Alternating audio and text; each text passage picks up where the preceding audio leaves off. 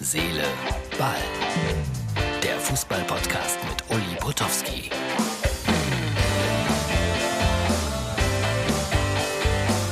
Herz, Seele, Ball, das ist die Ausgabe für Dienstag. Und natürlich war das hier das Thema überhaupt in den ja, Zeitungen.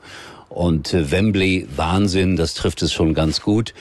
Mir taten die Jungs leid, die für England die Elfmeter verschossen haben, weil die wurden dann tatsächlich auch noch online-mäßig sowas von angegriffen und diffamiert. Unfassbar. Also die haben das nicht besonders gut gemacht. Ich habe es aber heute Nacht schon gesagt. Das ist eine der schwierigsten Aufgaben. Ungeheurer Druck. Und dann am Ende war es der 19-jährige Sacker, der verschoss. Allerdings eins muss man sagen, wenn ich jetzt Trainer irgendwo wäre, wenn ich eins verbieten würde, dann wäre es dieses merkwürdige Anlaufen, das die alle so drauf haben. Ich finde den Elfmeter Augen zu und dann rechts oben, links unten mit Speed und mit sechs Meter Anlauf, das ist die immer noch sicherste Methode, einen Elfmeter zu verwandeln. Also, die haben es ordentlich abbekommen. Ich finde in dieser Form zu Unrecht. Der Trainer wird natürlich unglaublich angegriffen, weil die eingewechselt wurden, geschossen haben. Und ich sage dazu dann immer einen meiner Lieblingssätze.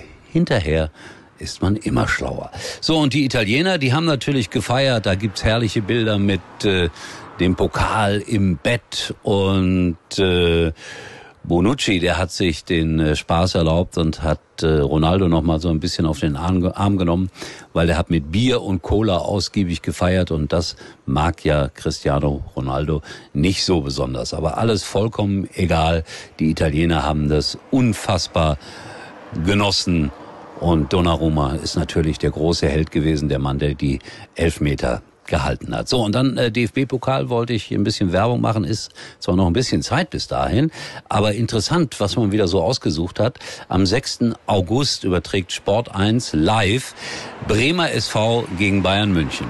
Also einseitiger wird's nicht gehen. Die Bayern werden normalerweise da 5-6-0 gewinnen. Und ich frage mich immer, warum diese Spiele ausgesucht werden, weil die Bayern haben doch genug Geld. Ja, für den Bremer SV ist es schön, aber es sind ja noch so viele andere interessante Spiele. Bochum gegen Dortmund oder sowas. Nee, äh, Bochum zu Hause gegen wen, weiß ich gerade nicht. Dortmund in Wien, Wiesbaden. Also keine Ahnung warum immer die Bayern live.